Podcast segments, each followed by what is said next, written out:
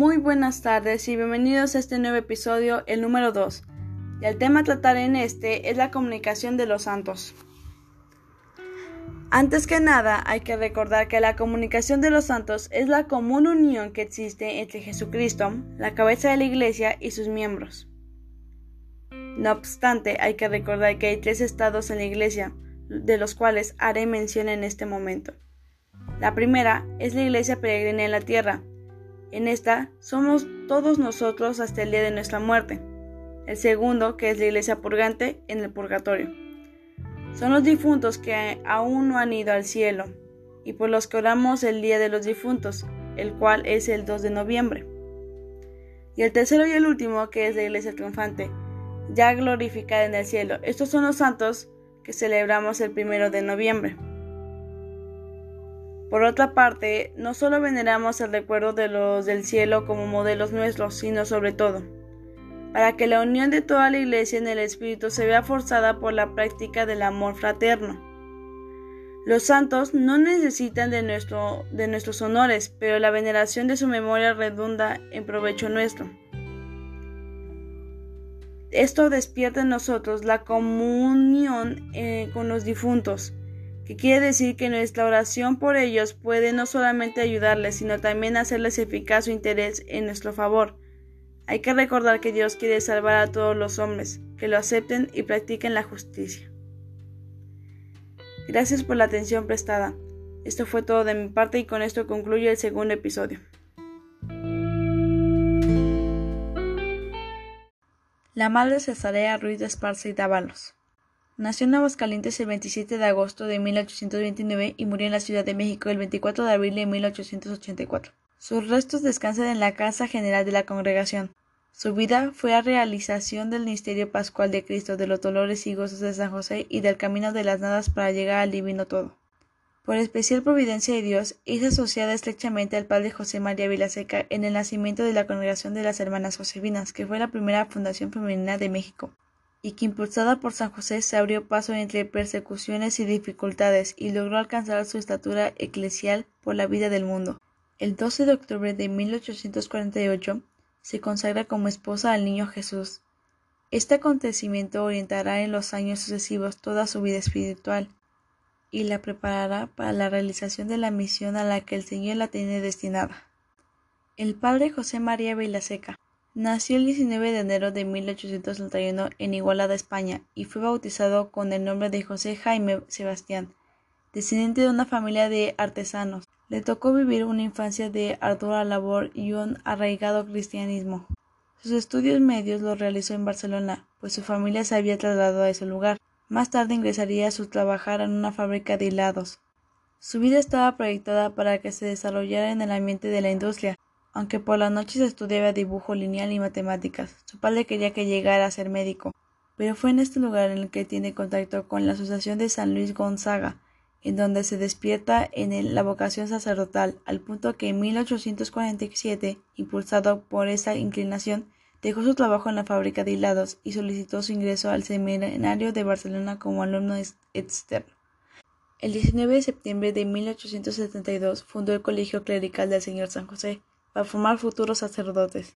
El mismo día fundó la Congregación de los Misioneros de San José, cuyo fin consiste en la promoción del culto y la devoción a San José y en la evangelización, preferentemente de los pobres e indígenas, mediante la educación de la juventud, las misiones y otros ministerios de acuerdo al propio espíritu y carisma.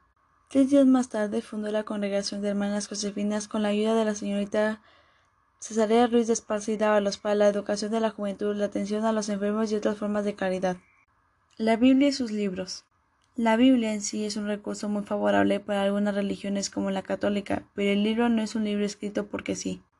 Los libros de la Biblia fueron escritos originalmente en hebreo y en griego, y aunque el fragmento de manuscrito más antiguo del Testamento que tenemos ahora se llama papiro, la Biblia católica contiene 73 libros, 46 del Antiguo Testamento y 27 del Nuevo Testamento.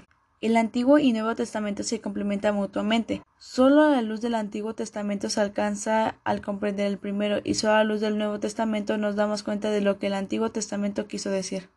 La santidad. La santidad es una cualidad fundamental de Dios y de su Espíritu. Es una virtud indispensable de todo verdadero creyente y un atributo de ciertos lugares, objetos, días, fechas, acciones, etc. El camino de la santidad se refiere a dedicarse a Dios y tener buena conducta obedeciendo en todo sin rencores y cuidar al prójimo como si fuera uno mismo. Los santos nos alientan y nos acompañan ya que sirven como testigo ante Dios para guiarnos y defendernos abogando por nosotros diciendo todo lo bueno que ha hecho Dios por nosotros. La santidad en sí es aprender a tener en la vida cotidiana la misma vida de Cristo que se ha recibido ya en un bautismo y debe de ser desarrollada a lo largo de la vida. La santidad en sí es aprender a tener en la vida cotidiana la misma vida de Cristo que se ha recibido ya en un bautismo y debe de ser desarrollada a lo largo del día y de la vida. La fe. La fe es a la vez gracia de Dios y respuesta humana.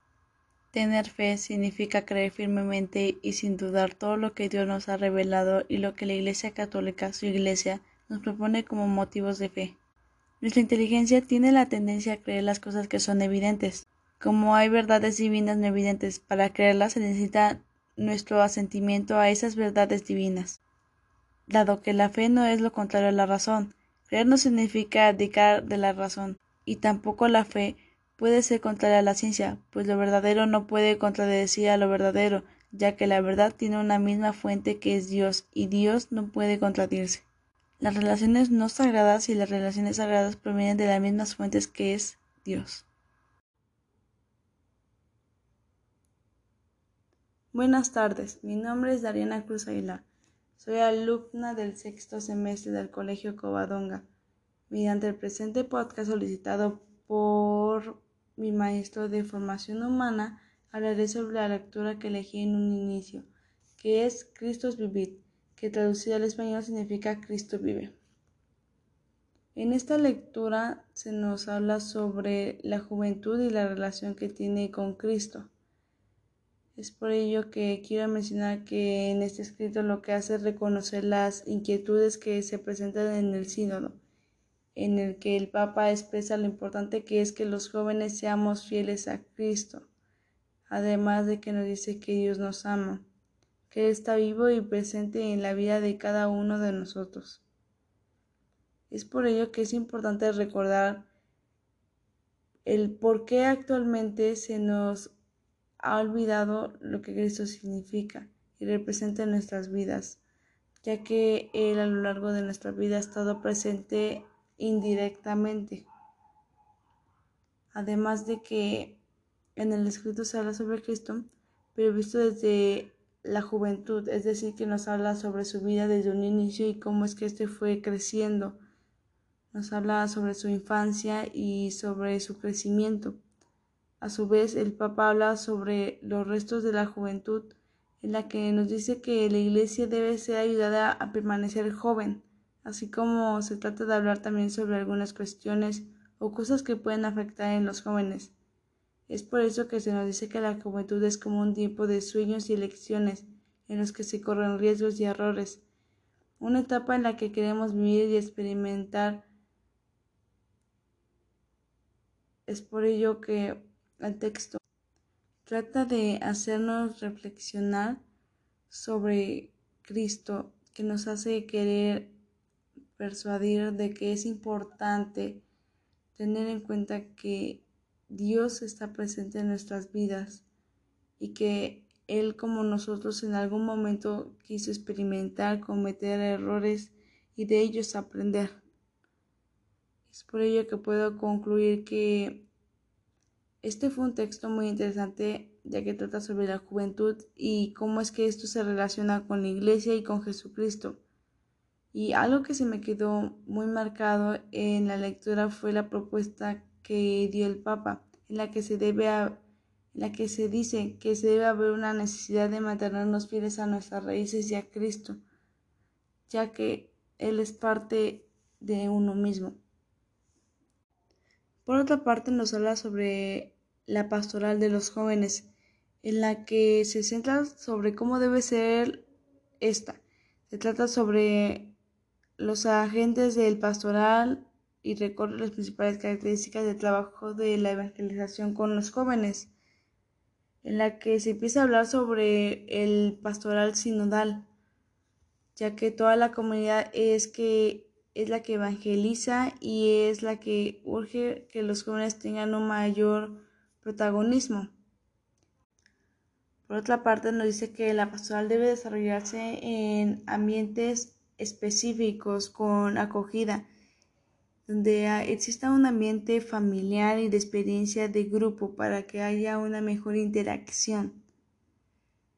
por ello, habla sobre que existen lugares pastorales con particularidades en las que puede haberse instituciones educativas, la pastoral popular y una serie de ámbitos diferentes donde se pueda desarrollar el pastoral como un ejemplo de deporte en la naturaleza, de reflexión, etc. Por otra parte, ya para finalizar, en el texto se nos abarca el tema de la pastoral, que también se nos dice que este siempre es misionero y que ocupa un papel muy importante ya que ayuda a los jóvenes, nos ayuda a nosotros a ver las cosas de distintos desde, distintos puntos de vista que nos enseña a ser más altruistas. Ya al finalizar se nos habla sobre la parte final que es la vocación, de cómo este eh, afecta o se involucra mucho con cada uno de los jóvenes y en el que cada uno decide si seguirlo o no.